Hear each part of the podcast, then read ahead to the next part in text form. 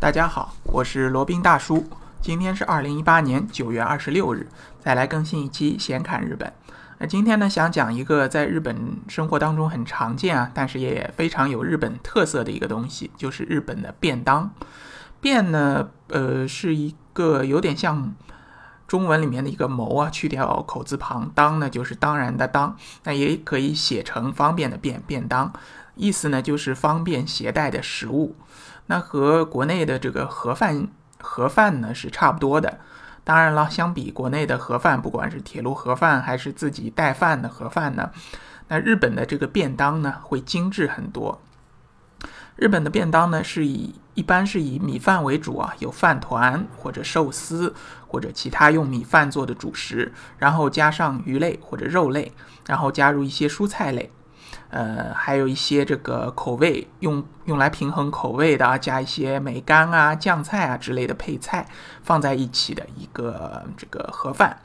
呃，通常呢，它都是冷食的，就是呃不用加热的，常温情况下就可以吃的。呃，虽然感觉呢，这个便当和普通的冷的盒饭没有什么本质的区别啊，但是日本的便当还是有那么一些特色的。那日本人在食物上。和我们中国人一样啊，就非常用心。那国内的就中国的这个菜系呢，比较讲究色香味俱全。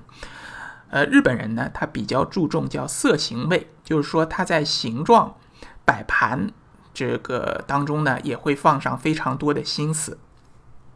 那便当呢，呃，是来源于这个说法是来源于中国南宋时期的一个俗语。那当时的意思呢，是就是方便便利的意思啊。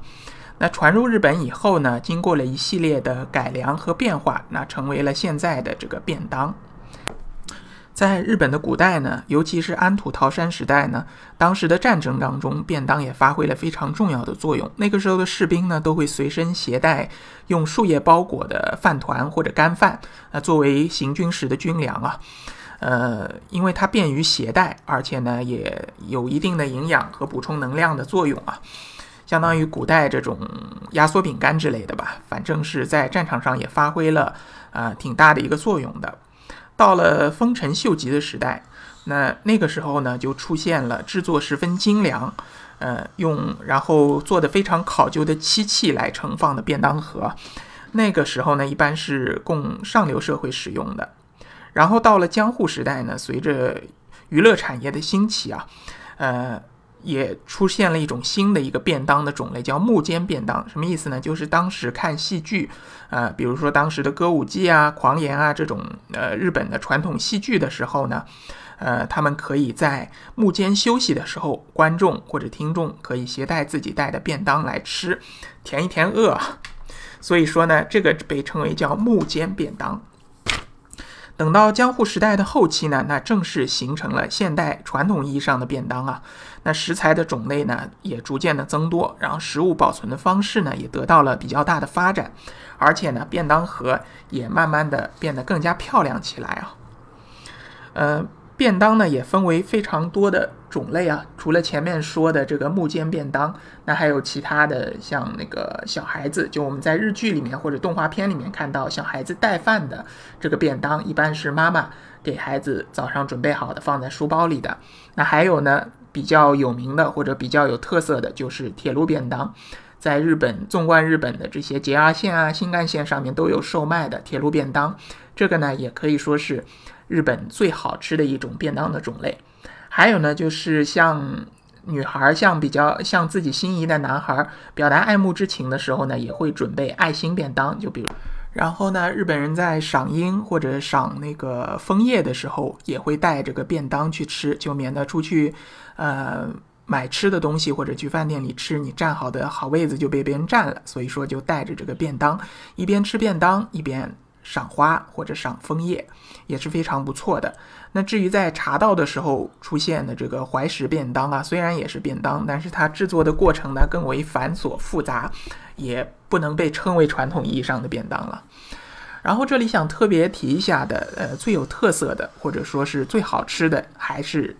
罗宾觉得还是铁路便当啊。那最早呢是在明治十八年，呃，当时呢上野和宇都宫之间的铁路开通的时候，那时候宇都宫的一个旅店叫白木屋呢，它率先推出了一种便当。那最呃这个就是最早的铁路便当了。发展到现在呢，每个地区的车站呢都会售卖有当地特色的铁路便当啊。呃，他们有的呢会根据四季的变化推出季节限定的便当，就比如说春天时令的食材是什么，或者秋天时令的食材是什么，呃，然后推出应景应季的便当，也非常的。有趣吧？那有一些便当达人呢，他们会比较比较呃，对这个比较感兴趣的呢，就会走遍全日本所有的火车车站，然后把每一个车站上的便当，每一个铁路上卖的便当全都吃一遍，然后把它作为一个个人的兴趣啊，或者日本日本人应该是叫趣味吧，趣米。然后吃完以后呢，还会把这个便当盒或者这个包装纸啊收集起来，作为一个个人的小收藏，也是不失为一种比较风雅的或者比较有趣的一种爱好吧。啊，还有啊，在那个呃过年的时候，日本人也吃年夜饭的，就是在十二月三十一日到一月一日，他们过新年的时候呢，也会吃这个便当，也会做便当，这个呢叫御节便当。啊，还有一点比较重要的，就是对我们游客来说，旅行旅行者来说，如果想省钱的话呢，吃便当也是一个不错的选择。现在便利店里面这种类似的便当也很多，有的呢是像前面说的这种盒饭，可以让呃便利店的员工给你加热一下的。那还有的呢，就是直接可以冷着吃的这种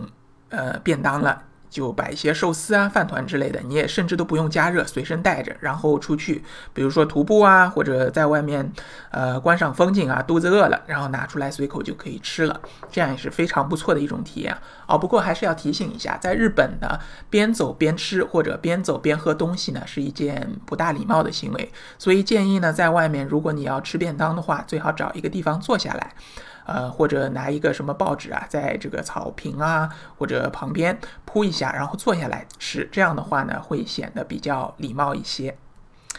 好，那今天关于这个便当的话题呢，就先说到这里啊。接下来是这个广告时间，硬广时间。